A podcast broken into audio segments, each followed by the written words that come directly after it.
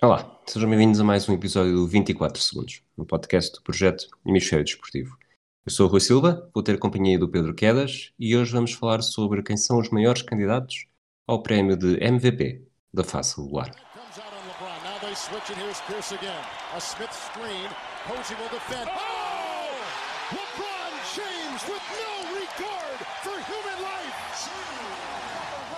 Boston only has a one-point lead. Greer's putting the ball on a play. He gets it out deep. But Havlicek steals it. Over the stand throws. Havlicek stole the ball. It's all over. It's all over. Johnny Havlicek is being.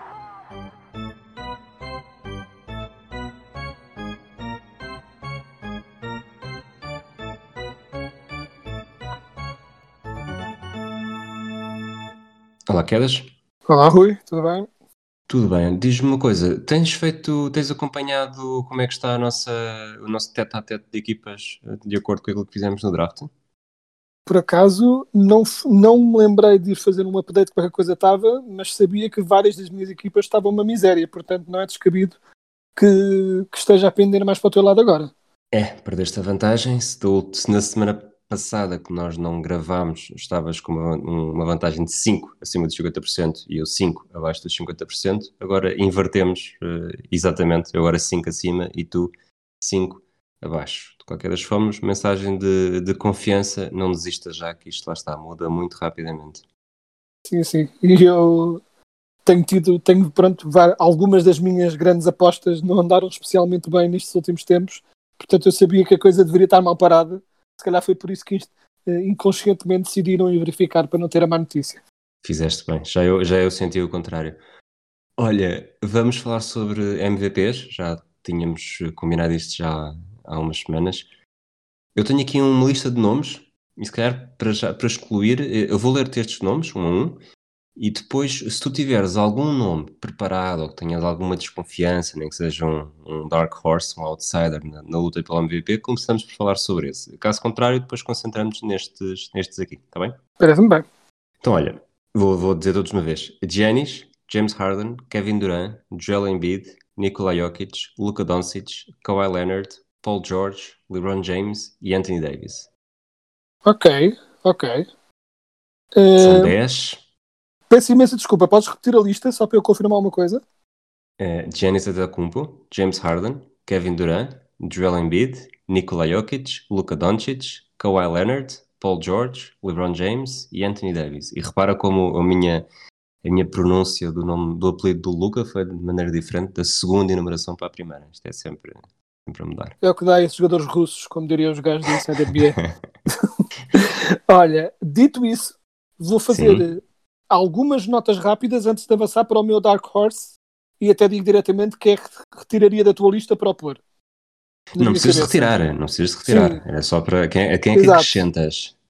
Uh, diria que queria só dar a menção, uh, neste, caso, neste caso, uma, duas parelhas de jogadores que estão a jogar muito bem, mas que quase que se autoanulam por uh, nenhum se destacar especialmente. Que é, por um lado, nos Utah Jazz, o Gobert e o Mitchell. Estão ambos a jogar bastante bem, mas nenhum tem hipótese porque é claramente um esforço de equipa o que os Jazz estão a fazer. Portanto, não são candidatos a MVP, mas queria só deixar uma, uma nota. E também os dois jovens estrelas, que até choque-me não teres enfiado aí à força na lista, dos Celtics, tanto o Jason Tatum como o Jalen Brown estão a jogar muito bem, mas a ascensão de Jalen Brown a outro nível este ano, curiosamente, cancela qualquer hipótese de nenhum deles estar na luta pelo prémio. Porque quando antes era totalmente óbvio quem era completamente a estrela dos Celtics, a ascensão do Brown para em vez de ser um número 2 ser um 1B, não é? Um, um A quase, hum, tornou a coisa mais nublada e, e efetivamente garante que nenhum deles tem grandes hipóteses de ser nomeado, mesmo que os Celtics melhorem no registro. Neste momento não está incrível, mas ainda falta muitos jogos para jogar, não é? Pronto. Portanto, acho que é um bocadinho isso. Uh, se, não tiveres, se não tiveres, mano, não sei se tens alguma coisa a dizer em relação a estas parelhas, antes de eu dizer Acho que, Os- acho que disseste tudo, acho que disseste tudo, mas pelo, pelo que eu percebi, tu ainda tens um extra eh, a estes 10 que eu disse. Uh, sim, uh, apesar do registro, e o registro é uma questão, por exemplo, num jogador como o Doncic, que eu adoro, mas que pronto, o registro, inevitavelmente, se os Mavs continuarem a jogar assim, não, não, não há grande hipótese. Uh, mas acima de tudo, falta aí Stephen Curry. Claramente. Yeah. É o grande nome que eu acho que falta aí é Stephen Curry, que para mim até está acima de. Ou seja, para mim estaria bem colocado e só mesmo o registro relativamente mediano dos Warriors é que o coloca para mim um pouco abaixo na contenda, mas a verdade é que o Curry está a jogar, pronto, continua a ser. Eu não acho que vai ganhar, não acho que os Warriors este ano consigam ser bons o suficiente para ele poder ganhar, não acho, mas continua a ser incrível ver o Steph Curry a aquecer e a começar a largar bombas de todo lado e, e até tornar uma equipa um pouco perdida em, havendo um foco e havendo Steph Curry a jogar ao seu nível, parece que tudo à volta começa a resultar melhor e os outros jogadores à volta dele começam gradualmente a usar o espaço livre que tem porque ele está lá dentro de campo e é defendido com 4, 5 gajos em cima e mais o segurança morando. Uhum. Tipo, ou seja, acho que merece pronto, menção, apesar de não achar que tenha qualquer hipótese de ganhar francamente. É, eu fiz a lista de 10, eh, vamos por partes. o Steph Curry é um dos três jogadores eh, que já foram MVP e que estão no ativo, que eu não mencionei naqueles 10. Eh, um deles é o Steph Curry, outro o Russell Westbrook e outro que nem sequer está. Aliás, o Russell Westbrook também já nem sequer sonha com esta lista, mas uhum. o Derrick Rose sonha ainda menos. Sim, falando, do, falando do Steph Curry, eu percebo o que estás a dizer mas, mas não foi uma omissão por, ainda por cima, tendo em conta o nosso tutorial de episódios do, do, Steph Curry, não está, não está relacionado com isto.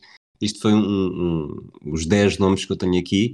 Eh, para mim, não são 10 candidatos, eh, são 10 jogadores que fazem sentido de serem falados. Eh, Exato. Óbvio, podia ter acrescentado o Steph Curry, mas para todos, eles, para todos eles, não, para um, pelo menos metade deles, vou, vou tentar de alguma forma exprimir, exprimir argumentos para mostrar porque é que não vão ser, porque é que não vão ser candidatos. Eu acho que no caso do, do Curry há duas coisas, dois grandes argumentos contra. Um tu já disseste, que é o registro, e o outro é ter sido MVP em 2015 e 2016.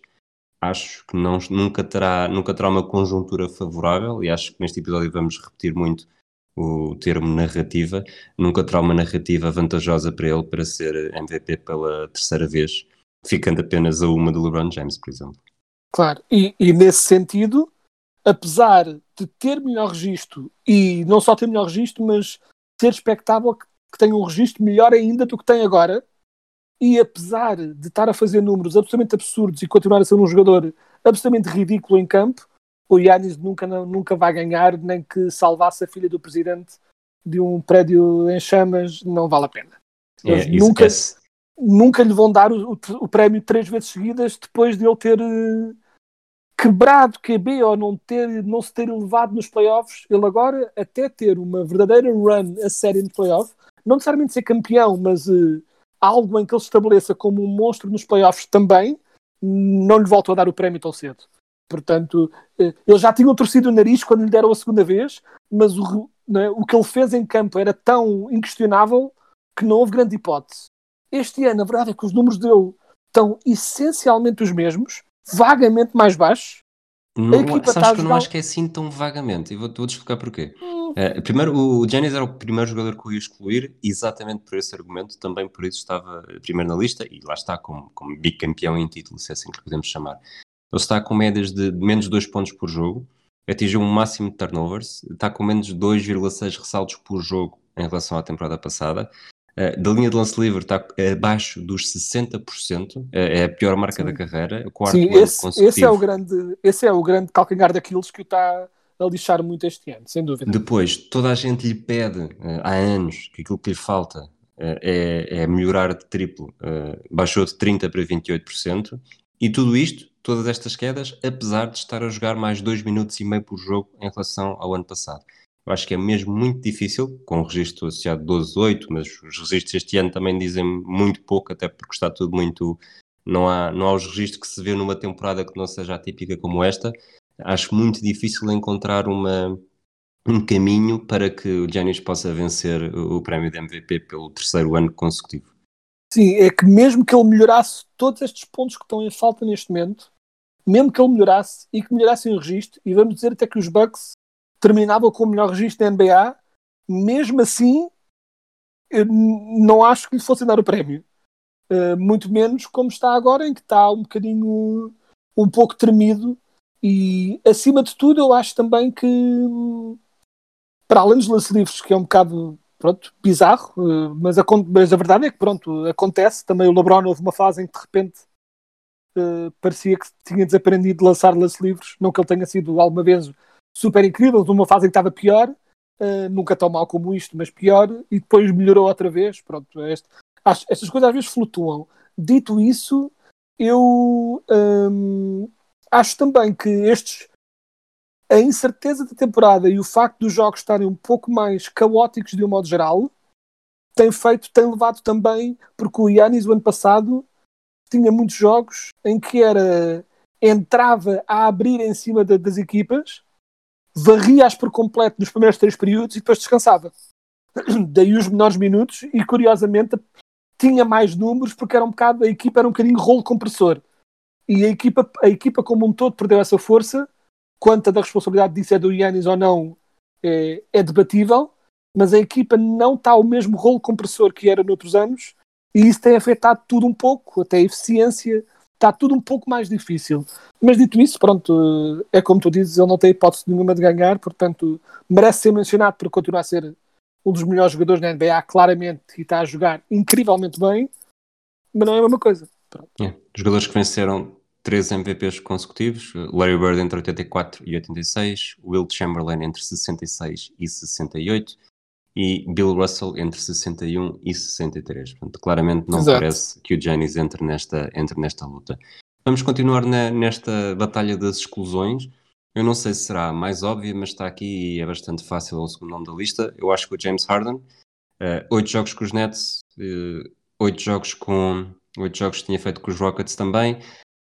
Eu acho que faça o que fizer, eh, quase estou aqui a exagerar um bocadinho, eh, não tem, não tem hipótese nenhuma, porque esta época vai estar marcada pela, por toda a polémica de, de início Sim. que, que ficou associada, portanto, duvido que tenha qualquer capacidade para, para chegar lá também. Sim, a nível de narrativa, não tem qualquer hipótese. Eu confesso que nem sequer, nem sequer o tinha cons- considerado, apesar dos números que ele faz sempre e, e falo sempre.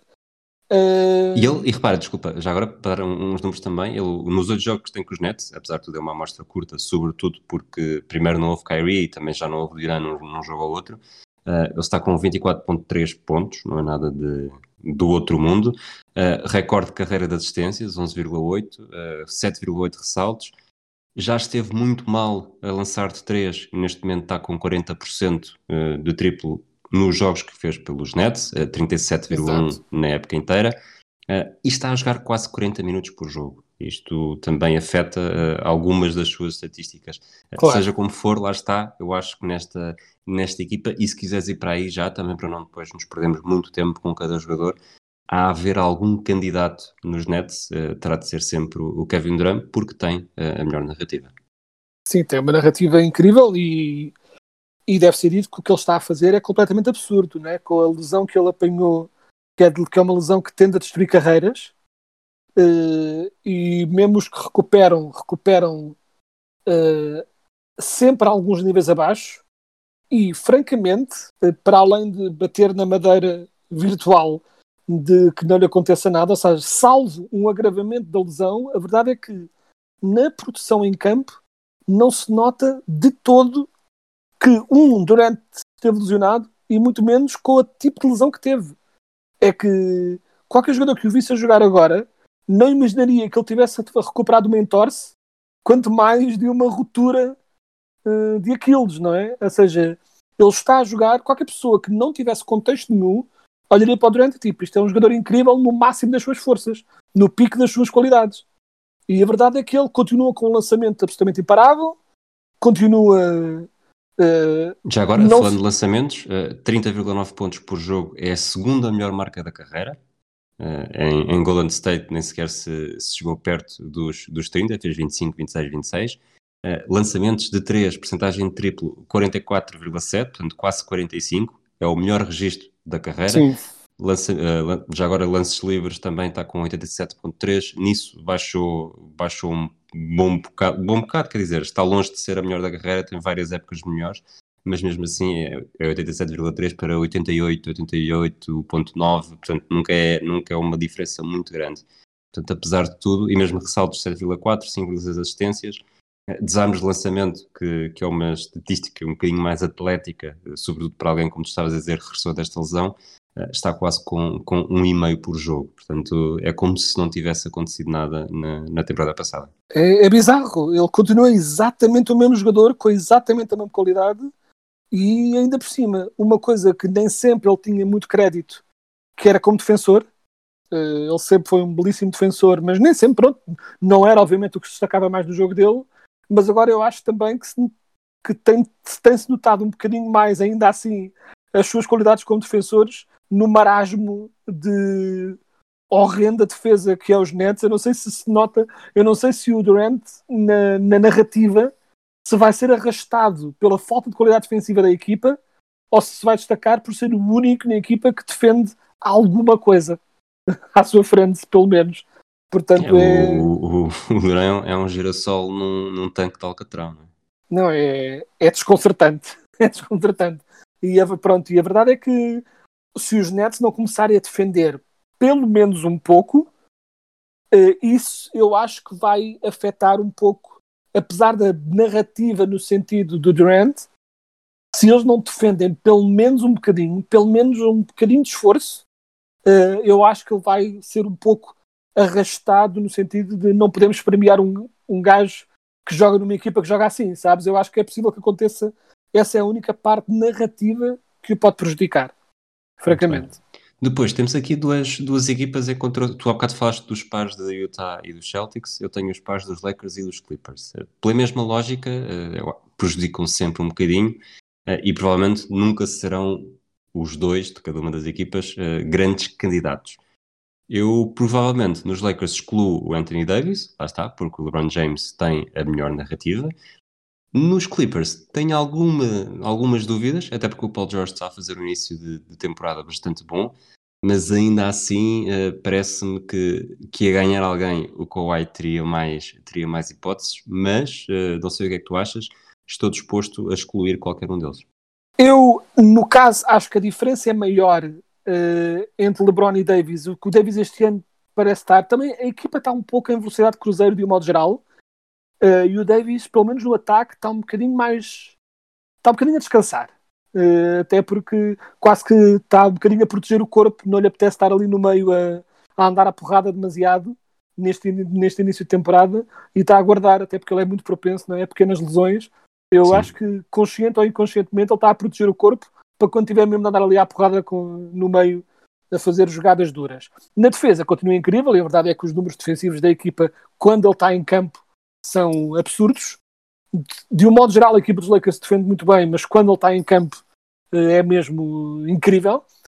Mas ainda assim, claramente LeBron. Mas antes falamos de LeBron. No outro, eu acho que a diferença é menor, mas ainda assim, para mim, eh, é um bocado aquelas questões que é quando a produção é semelhante, eh, eu acho que ofensivamente a produção deles tem sido semelhante e defensivamente o Kawhi continua a estar noutro nível.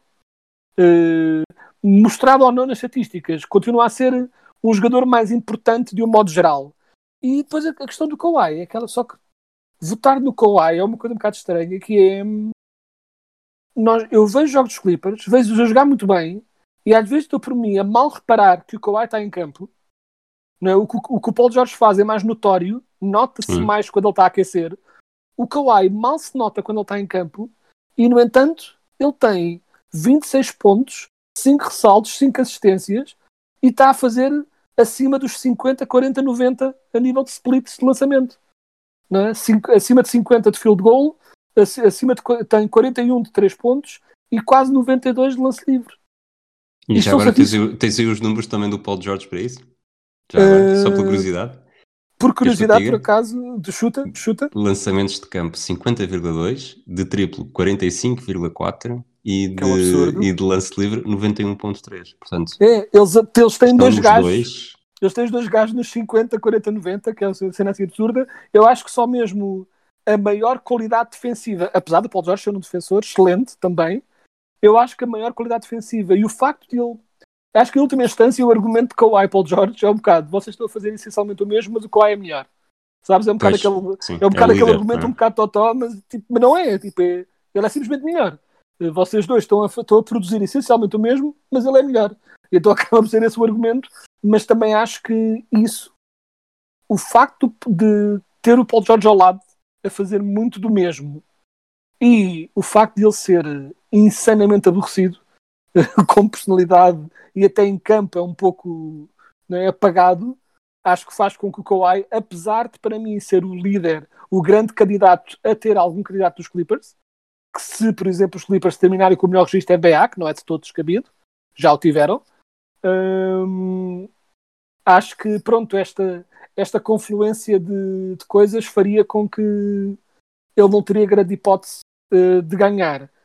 Já no caso do LeBron, eh, apesar O LeBron fica, para- fica para mais tarde. é, já no tá, caso do LeBron, vamos- já não acho que a parelha o afeta assim tanto, confesso. Exatamente. Portanto, basicamente estamos aqui a excluir nomes e, e para já, não sei se concordas comigo, eh, o Kevin Durant e o LeBron James eh, resistiram. Sim, para já, esses estão na luta. Acho que o Kevin Durant precisa que a equipa melhore para ser um candidato mais forte, mas está claramente na luta e a narrativa é incrível do lado dele. Depois, outro que pode ser, que pode ter uma boa narrativa, mas talvez venha a ser estragado pela realidade. O Luka Doncic, um jogador por quem tu notas muito carinho. Os Mavericks estão um bocadinho na fossa neste momento, 8 vitórias, 13 derrotas. Os números do Luka continuam a ser impressionantes. Ele neste momento eh, baixou um bocadinho a nível de pontos, mas tem ainda mais de 27 por jogo. 9,4 assistências é, é máximo de carreira.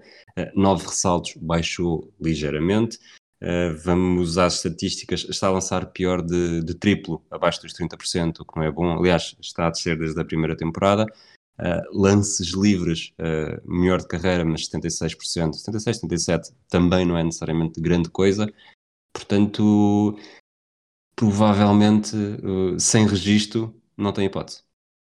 Sim, para o Doncic ganhar era preciso, por exemplo, curiosamente, que é para Doncic ganhar era preciso os Mavs de repente começarem a varrer tudo e todos, não é? Acordarem mesmo à série e passarem do registro de 8-3 em que estão para um registro altamente positivo. E para isso acontecer era preciso uma sequência de jogos incríveis da equipa e do Doncic, o que curiosamente lhe, lhe capulta, catapultaria logo para a narrativa outra vez. Né? Se a equipa de repente melhorar muito e essa melhoria vier do Doncic começar a jogar a um nível estratosférico ainda mais do que, tá, do que já consegue, então aí ele teria a narrativa do seu lado. Mas estou a ver a coisa complicada. Eu acho que os Mavs vão melhorar, porque eu, fruto também de ter o Doncic na minha equipa de fantasy, tenho visto muitos Mavs e a verdade é que, apesar do Doncic estar pouco eficiente, sem dúvida, sinto, eu do que vejo daqueles jogos, muito daquilo é derivado de frustração, porque ele basicamente começa os jogos a querer distribuir o jogo e a querer que toda a equipa esteja envolvida, e depois é tijolo atrás de tijolo, atrás de tijolo da linha de triplo, e depois ele começa a forçar, porque sente que não tem outra hipótese de tentar ganhar os jogos. E houve ali uma fase em que estava a resultar, e agora não tem resultado. Também com algum azar à mistura em alguns jogos, né? ainda, ainda ontem, sim, ontem, perderam né? com, uma, com uma bomba do, do Booker no fim.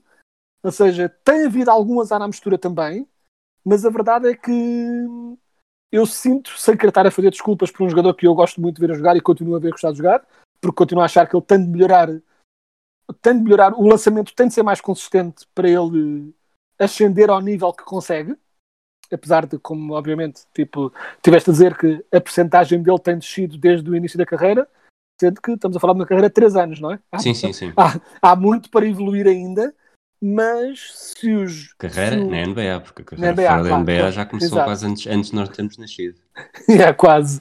Mas basicamente o que eu ia dizer é se os se o supporting cast dos Mavs não começa a meter alguns lançamentos, eh, não, há, não se fazem milagres. E a verdade é que eu acho que eles, eles têm capacidade de meter estes lançamentos. Só têm de metê-los, têm de acertá-los.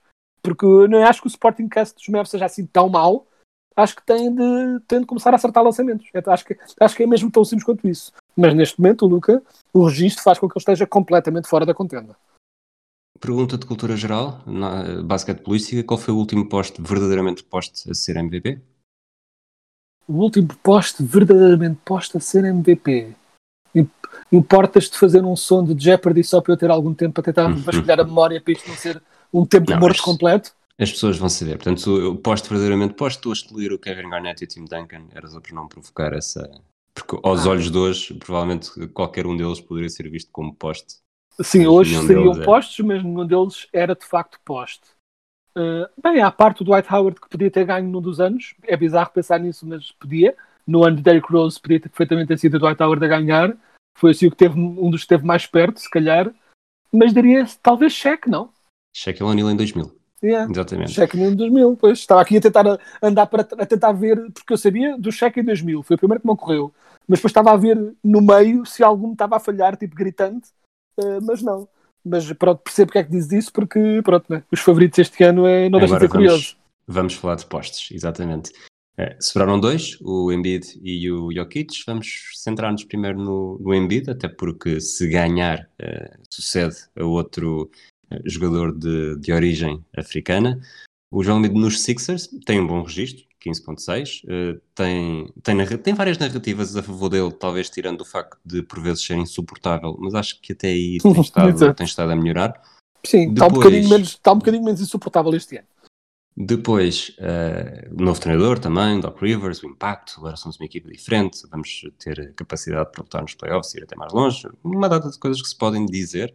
Eh, números eh, específicos dele, Eh, pontos, melhor da carreira, 28.3, eh, desarmes 1.3, roubos de bola pela primeira vez mais do que uma média superior a 1 por jogo, os ressaltos acima dos, acima dos 11, ligeiramente, assistências não é um número nada especial, mas dentro da sua média, 2.8, uh, percentagens de lançamento de triplo, e este, este número para mim é o mais, é o mais fascinante, que é, que é 40,4% até agora, a lançar praticamente 3 por jogo, ele que provavelmente durante muitos anos as equipas, muitos anos, os anos da carreira dele, eh, ele sempre gostou de lançar de fora, mas não tinha uma percentagem boa o suficiente para provocar verdadeiramente medo.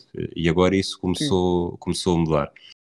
Uh, na linha de lance livre também melhorou bastante, uh, 84%. O máximo foi na temporada passada com 80,7%.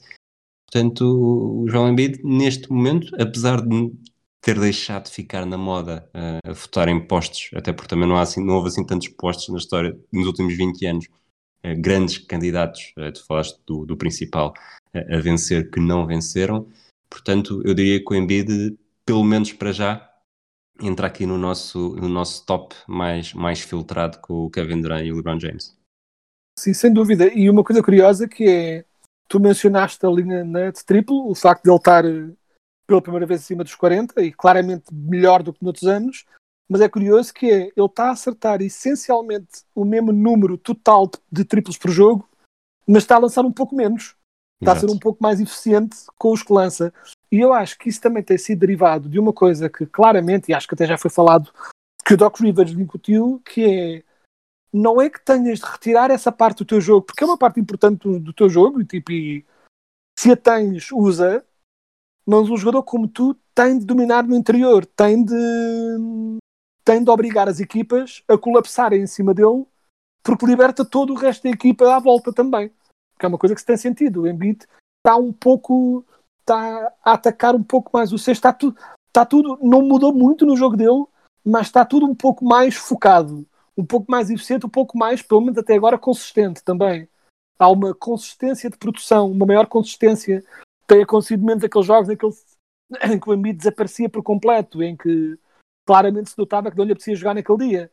Tem acontecido cada vez menos, está muito mais focado uh, e toda a equipa está a jogar a melhor à volta. Eu acho que é um bocadinho uma questão de ovo e galinha, que é a equipa está a jogar melhor porque ele está mais focado, ou a equipa está mais uh, ou ele está mais focado porque a equipa está a jogar melhor. Mas é um bocadinho tudo se ajuda. Está tudo um pouco melhor uh, a nível de equipa. E ele está mais consistente também, e isso torna-o.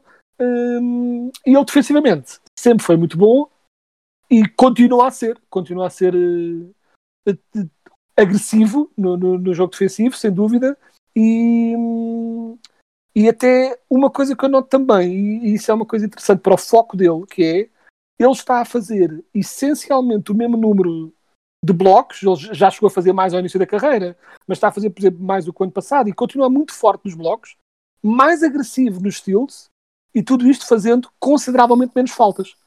Que é outra coisa que eu acho que também tem ajudado muito Sim. o Embiid a ser melhor este ano e releva desse foco, desse maior foco que ele tem. Já não está a ser agressivo só por ser e não está a fazer faltas parvas porque alguém lhe fez um hashtag no Instagram meio ao lado. Tipo, está, está focado em ganhar jogos e isso reflete-se depois em toda a produção de um modo geral dele. Vamos passar para o, para o Jokic, depois já, já fazemos um, um geral pelos, pelos quatro, porque acho que também não vamos excluir o Nikola Jokic. Uhum.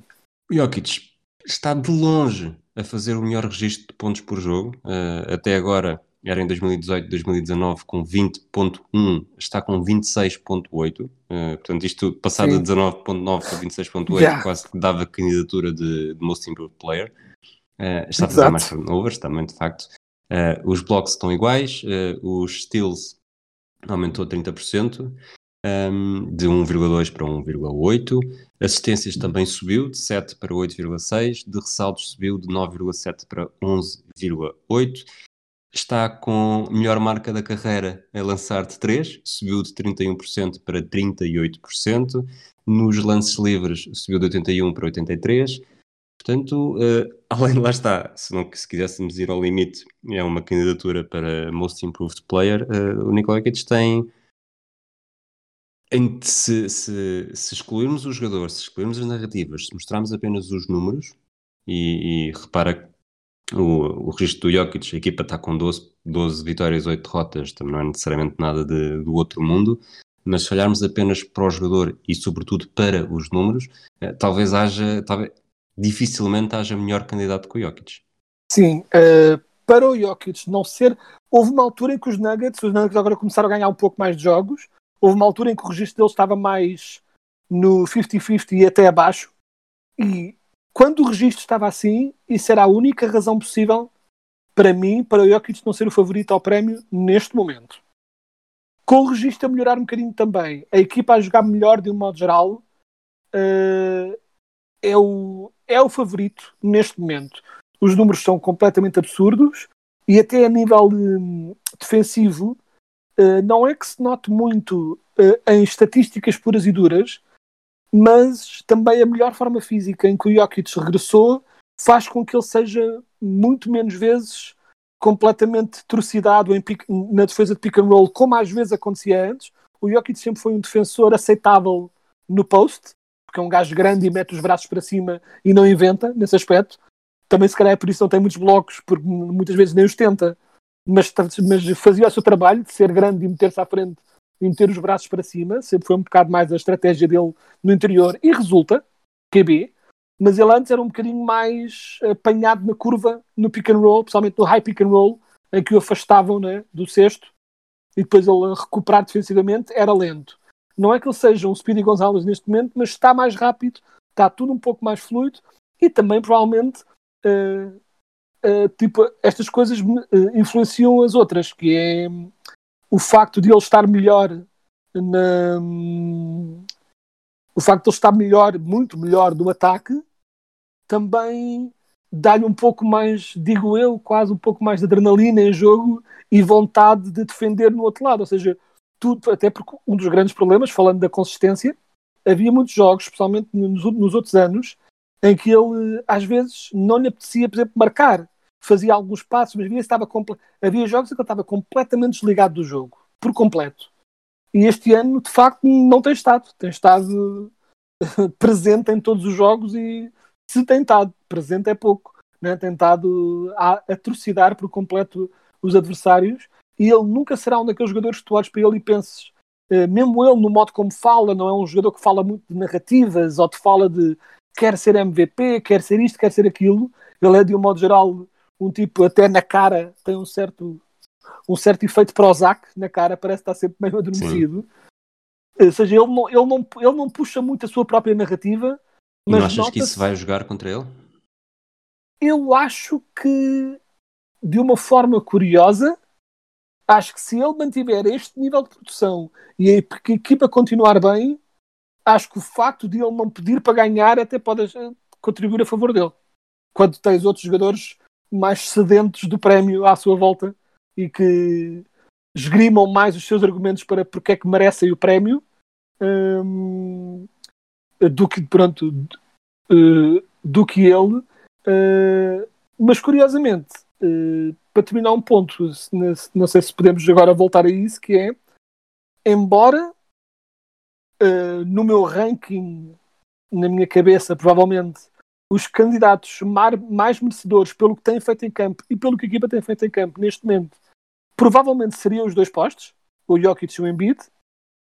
O grande candidato a tirar o prémio ao Embiid, para, eh, a tirar o prémio ao Jokic, para mim é o favorito, eu não acho que seja necessariamente o Embiid, porque acho que uh, ainda assim, e apesar dos números estarem um pouco abaixo do costume, mas também podem subir rapidamente quando, quando for preciso que subam, ainda assim acho que o LeBron uh, está um pouco mais na contenda para ganhar o prémio.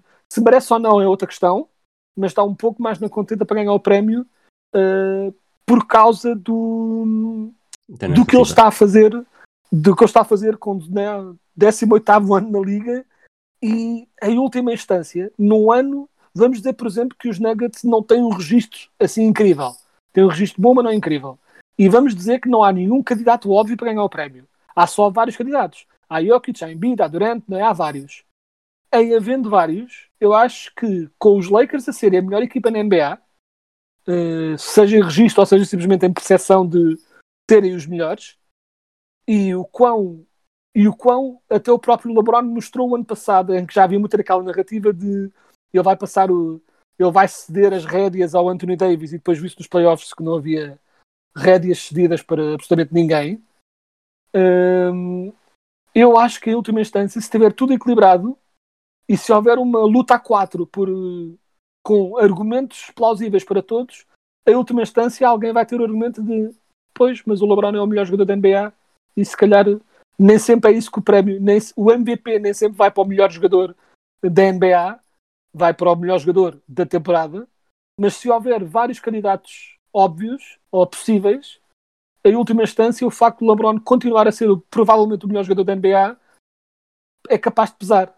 Não sei se, não sei se me faço entender, sabes? É, Fazes é, perfeitamente, e, e há é. aqui um, uma estatística que tu não. Nós, há não falamos dos números do LeBron James, e, e havendo vários que são interessantes, há um que acaba por ser uh, decisivo nas comparações que se fazem sempre e que os jornalistas utilizam para excluir ou incluir os jogadores. O LeBron Uhum. tem 22 jogos, o Kevin Durant e o Joel Embiid têm 16 jogos até agora e o Jokic tem 20. Portanto, óbvio que há sempre jogos eh, adiados e mesmo pela estrutura do calendário, nem, nem todos têm sempre o mesmo número de jogos ao mesmo tempo, mas Sim. há uma tendência clara que o LeBron James não está eh, a tirar férias e, e mesmo que esteja, por exemplo, acho que a maior queda que ele está, que ele está, está a verificar é nas assistências, passou do 10.2 para, para Sim. 7,5. Se bem que o 10.2 no ano passado também foi quase já um, um número que não é necessariamente, que não reflete a sua carreira, porque ele acaba, ele acaba por estar, por fazer grande parte da carreira à volta deste, deste número de 7,5.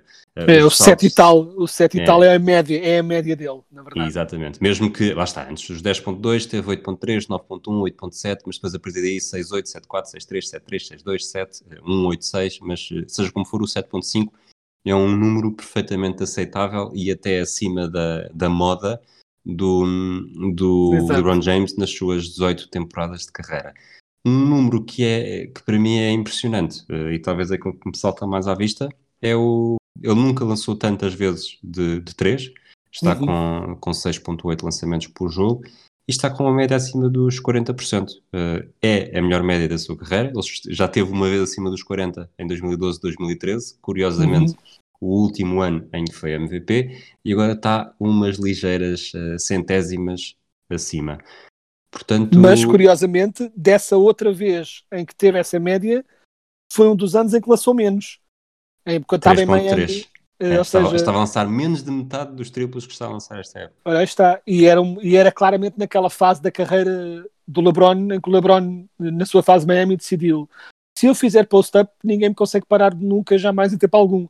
Portanto, ele estava numa fase de carreira em que claramente a jogar muito mais no post-up, eh, muito mais no jogo interior, assumindo-se quase como um total power forward na altura, eh, nos Miami, apesar de também ser o maior distribuidor de jogo, e era um, foi uma fase mais musculada do jogo do LeBron, e o LeBron agora nos últimos anos voltou a jogar um pouco mais a correr, não é o termo, mas um pouco mais de fora para dentro e não tanto de dentro para fora. Uh, e de facto ele vinha vindo a lançar mais de triplo porque é essa a tendência da liga, não é? Ele também, também se adaptou à mudança da liga, mas de facto nunca desta forma e de- ao longo de toda a carreira do LeBron a conversa foi sempre se ele se torna um triplista tipo mesmo verdadeiramente perigoso, o que é que se faz? Tipo, não há absolutamente mais nada para lhe oferecer, né? não há nada para lhe dar, eh, né? tipo, não, não conseguimos tirar mais nada. E a verdade é que ele este ano está a consegui-lo e de facto, e francamente, só não está a ter mais pontos por jogo porque está, o LeBron está a fazer, é para mim um dos grandes candidatos a MVP e está a ser um grande candidato a MVP a jogar claramente a meio gás. Que essa é que é a parte mais ridícula de tudo isto. Esse, esse é outro número, que é, ele nunca jogou tão poucos minutos por jogo na sua carreira. Está com 33 minutos e meio. eh, o ano passado, os 34.6 já tinha sido o mínimo. E os 35.2 do ano anterior também tinham sido o mínimo. Portanto, ele está, está a descer eh, em termos de minutos por jogo ah, no pelo terceiro ano consecutivo, desde que foi para Los Angeles. E, e mesmo assim continua a ter números em alguns momentos, em alguns, algumas eh, estatísticas, completamente inacreditáveis. É, e acho que é a grande questão narrativa do LeBron é, é mesmo a questão de, do que ele está a fazer com esta idade e, acima de tudo, com mais do que a idade, é com estes anos de carreira, porque com 18 anos de carreira não é normal estar a jogar assim e não é normal continuares a ser o melhor jogador da liga.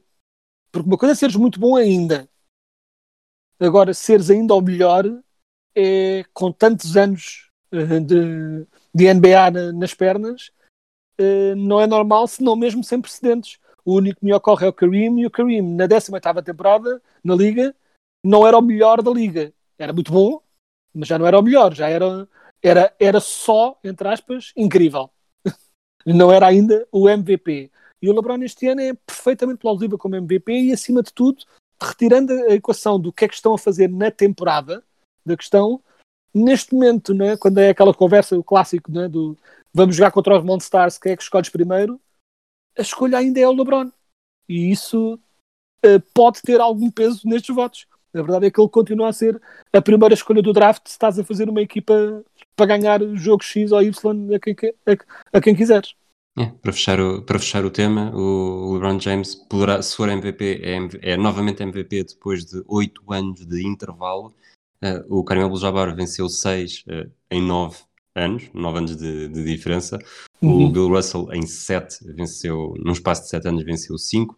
O Michael Jordan venceu 5 num espaço de 10, portanto, e nunca houve um intervalo superior. Eu fiz essas contas agora, não- acho que nunca houve um intervalo superior a 6 anos entre MVPs, que foi o o Will Chamberlain em 60 e depois novamente em 66. Portanto, até aí, é isso. eh, joga aqui um bocadinho a favor do LeBron James, que poderá ter 12 anos de diferença entre o seu primeiro título de MVP e o seu último.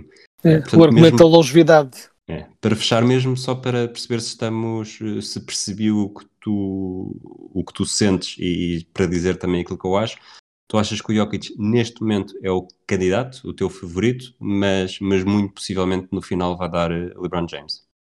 Eu acho que sim. E acho que a minha ordem, acho que na verdade nós temos aqui muitos nomes, mas na verdade só há quatro grandes candidatos. Vamos ver quem poderá surgir entretanto, mas há quatro grandes candidatos. O Jokic, o Embiid, o LeBron e o Durant. E a nível de favoritos, eh, ainda assim, se mantiver isto tudo, eu diria que o Jokic ainda é o favorito, mas com o LeBron logo a seguir, seguido de Embiid, seguido de Durant mas eh, é essencialmente isso. Mas acho que o LeBron é o grande candidato a destronar, entre aspas, o Jokic da sua, do seu favoritismo neste arranque de temporada. Eu acho que, o- que os dois postos eh, têm, ehm, têm o prolongar da temporada contra eles. Acho que vai, vai, ser, Uhum. lhes vai ser mais difícil manterem este, este nível.